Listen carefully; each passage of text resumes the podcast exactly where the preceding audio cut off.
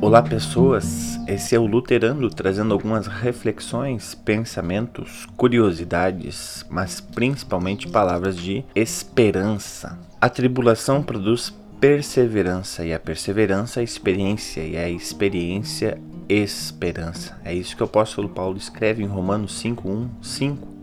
E Lutero vai dizer o seguinte sobre esse texto: Deus não abandona seu povo. Quando Deus deseja fortalecer alguém em sua fé, procede de forma tal que a pessoa tenha a impressão de estar perdendo a fé. Deus parece tirar tanto a fidelidade como a fé e faz o indivíduo passar por toda sorte de dificuldades e lhe tira as forças a ponto de quase desanimar. Mas, ao mesmo tempo, dá-lhe forças para acalmar-se e aguentar firme. Essa é a perseverança que produz experiência, de sorte que, no momento em que Deus se volta para a pessoa e deixa o sol brilhar outra vez, ela abre os olhos, fica admirada e diz: Puxa vida, Deus seja louvado que me livrei desse problema.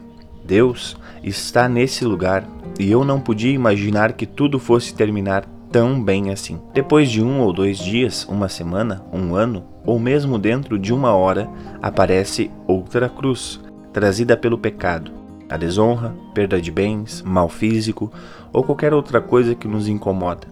Aí começa tudo outra vez e as nuvens escuras estão de volta. Mas a pessoa se lembra de como no passado Deus foi gracioso e veio em seu auxílio. Sabe da boa vontade de Deus em nos castigar para que nos lembremos de recorrer a Ele pedindo ajuda. Então se consola e se gloria na tribulação, dizendo: Aquele que no passado me ajudou tantas vezes, vai ajudar-me também dessa vez. Esse desejo íntimo que leva a pessoa a dizer: Quisera estar livre disso, que Deus me ajude é a esperança que não envergonha, pois Deus tem de ajudar a essa pessoa. Dessa forma, Deus esconde a vida sob a morte, o céu sob o inferno, a sabedoria sob a loucura, a graça sob o pecado.